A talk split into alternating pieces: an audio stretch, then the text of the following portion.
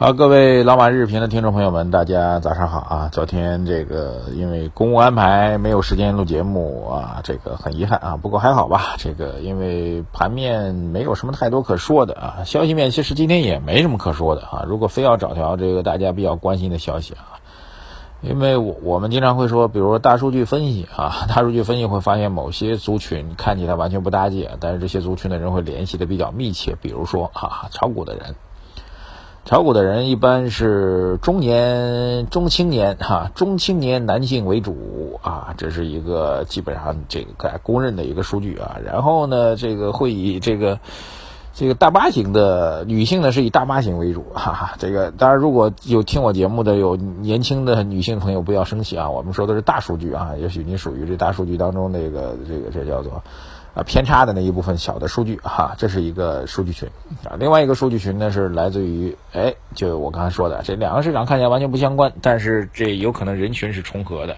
另外一个人群呢就来自于足球啊，这国足昨天晚上中国国家男子足球队，哼。对，就是国家队来了哈，这个还记得七月份那段子吗？说国家队来了，终于来救市了。结果一看，哎呦，原来是中国国家男子足球队，也是国家队啊。然后大家继续暴跌哈。这看男足的人跟我们炒股的人很大程度上是重叠的啊。看男足的人基本上也是中青年的男性为主啊，当然老爷们儿也有啊，再老一点的啊。所以两个族群是重合在一起的。所以昨天看到这足球了吗？各位啊，看足球的人举个手啊，给我看一眼哈。昨天这个中国男足和香港国足球队啊，这个我们中国香港足球队啊，居然是踢平了啊，零比零踢平，这意味着中国男足基本上已经告别了俄罗斯世界杯了啊，我们提前锁定了二零一七年卡塔尔世界杯。哎呀，当初这个大家都以为这个中国男足抽一上上签啊，当时我记得说这跟马尔代夫分在一个组啊，跟这个不丹分在一个组，跟中国香港分在一个组，我勒个天哪！说我们的队友们就是购物天堂加旅游胜地啊！这个中国队就是过去玩一玩，就就能够捎带着把这小组第一拿了，小组出现，小组出现肯定没问题啊。到后面这个十二强呢再说了啊，当时这样个想法。结果没成想呢，这么弱的一个队，当年的上上签我们居然看到了，原来是下下签啊，匪夷所思。哎，这事让我想起来这个当下的资本市场啊。当你市场觉得好的时候，你就会编无数的看好它的理由啊。但当慢慢的这些利好的理由被逐一的捅破啊，现实如此不给情面的时候，才发现原来当年所谓的上上签其实是一个下下签啊。这个看走眼了啊。呃，这是一个小的比喻吧，带给大家。另外一个，今天消息面其实没什么消息啊，这点我要觉得要告诉大家，今天消息面其实真的还没什么特别重大的消息啊。如果从昨天收盘来讲。欧洲股市反弹的啊，但是美国是拆墙人气，然后大宗商品啊，其实对于股市的短期的涨跌幅来说，其实这个大宗商品的实质的经济含义会更强啊。大宗商品因为反对的反映的是经济基本面的状况，大宗商品的价格的波动。唉，暴跌啊，持续的下跌，包括原油的下跌，固然有美元要加息的这个影响，另一方面也是对全球经济不给力，特别对中国经济不给力啊。中国是全球的这个主要的大宗商品的买家嘛，中国经济不给力的一个担忧啊。这一条这是昨天消息，也没什么可点评的啊，也就那么回事。因为我对经济基本面的分析已经无数次的重复了，就不再重复了啊。这是第二点，第三点就比较有趣了，那就是昨天盘中啊。中信证券的董事长王东明先生啊宣布辞职，啊，这个辞职如果非要加一个这种状语啊，黯然辞职啊，或者说这个意外哈，其实也不能算意外了，因为早就有类似的很多的传闻了在坊间，然后或者说怎么说呢，就是呃低调啊，或者说这个。意料之中，对，反正很很多复杂词汇都可以形容在王东明先生身上啊。这个中信证券的高管已经抓的那么多了，作为中信的董事长呢，本来就难辞其咎，而且呢，王东明呢本来年纪也已经到了六十三岁啊，照理说也是六十岁就应该辞职的话，现在已经属于返聘期了，所以从这个行政或者人事安排上来讲，随时辞职都很正常。所以从这意义上来讲，我倒觉得说得过去啊，只是因为中信之前发生的一系列的事件。因为现在整个市场的格局的变化，所以大家会对这个辞职呢就会有更多不同的解读啊。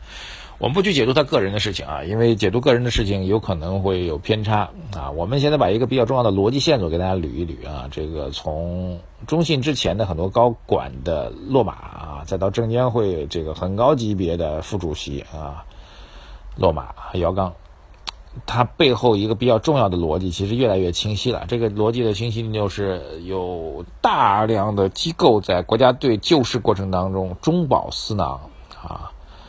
然后这个基本上是一个比较确定的一个线索啊，这个线索还会继续追查下去。所以现在短期来讲，我们就监管部门在查两条线索。第一条线索就是在六七月份的时候，谁在做空啊？哪帮孙子在恶意的做空，让我们投资人血本无归啊？另外一个在救市过程当中，谁啊？哪帮孙子又在发国难财？这是一个比较系统的一个东西，但这事会延延伸开来的啊。这两条正在查的线索，你可想而知。我们强大的这个政法能力啊，当这些所谓违规违法的人员进到里面之后啊，里面你懂的啊，不管是我们纪检部门还是我们的司法部门进到里面之后，绝不会仅仅只针对这样一个小的事情，它会牵连出来的问题会越来越多啊，而且公安部门来去督导做证券市场的监察监管，这个不能叫监察监管，应该叫做这个司法打击了啊，司法的这个调查等等。将会牵扯出更多的线索来，所以这个会对未来的资本市场产生比较大的影响啊！我一直提醒大家，有的时候你一定要有洞见性啊！这个所谓洞见性，就是对趋势的判断啊，这个中长期的拐点的判断。我一直在强调这样的基本概念啊，基本面的东西会决定你市场的最低点还有最高点啊。或者你当然，你股市的人人气暴涨的时候，可能会突破我们基本面看好的这个最高点；那人气暴跌的时候，也可以会跌破我们看好的、看准的这个基本面的最低点，这是正常的。但它永远会在这个核心的位置，你就会决定你你应该放弃后面的涨幅，或者不用再过于恐惧。所以这就是基本面的概念啊！我说的基本面也包括类似于司法查处对于未来的投资逻辑。投资行为、投资架构的影响，这都属于基本面的东西。对我说的基本面，不只包括经济基本面、宏观数据等等啊。但是宏观数据仍然是不给力的，再次强调给大家，好吧？由于昨天没有时间录评论，所以没有录时间录回答。我来看一下这些一些朋友的观点啊。蒋一安他说听过的节目已经有段时间了，很多人说他说我啊，其实是在唱空。其实他说我只是马红曼，只是在讲实话，对经济分析很有逻辑和依据。中国做股票为什么听说炒股票呢？大家懂。他说很多股评家他只讲结果不讲逻辑，为什么呢？因为他不能讲啊。可能很多段时间大家会神话某位股评家，但是总有一天他会死得很惨。支持一下老马啊，谢谢大家。对于普通老百姓防风险比追求暴利还要更重要。OK，万分之一这位网友他说感觉你的风格和 CCTV 的白岩松很像啊，敢说真话实话。啊，请教一个问题啊，他说中国两年经济放缓，什么时候才能好转？是政府拿出几万亿扩大内需刺激市场，还是等待社会市场的慢慢恢复需要几年？这问题是这样的，我觉得两个方面啊，第一方面啊，比较快速的回答。第一方面，这个经济趋势啊，短期的数据、月度的数据，还有季度的数据啊，这都你都可以理解为短期数据吧，依然处于一种快速下滑的态势，这是一个比较悲观的状况啊。然后。第一点，所以要告诉您的就是月度数据和季度数据什么时候这种短期的快速下滑的数据能够止跌企稳呢？甚至出现拐头，呃，缓慢拐头，当然出现再出现快速上涨也不可能啊！中国经济总量这么大了，我们也承认我们进入到新常态了嘛，对吧？所以短期趋势。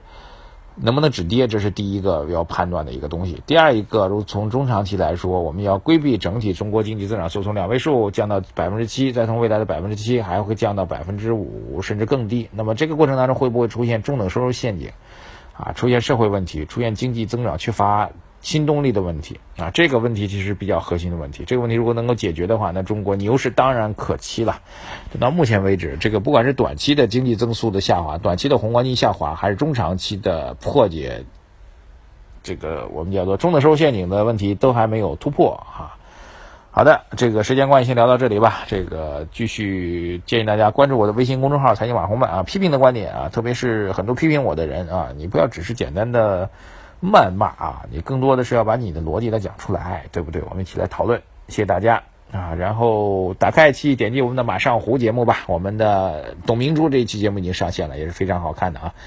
董明珠叫做我走过的路，路上连草都不长，这是一个什么样神奇的女人呢？谢谢大家啊！再见。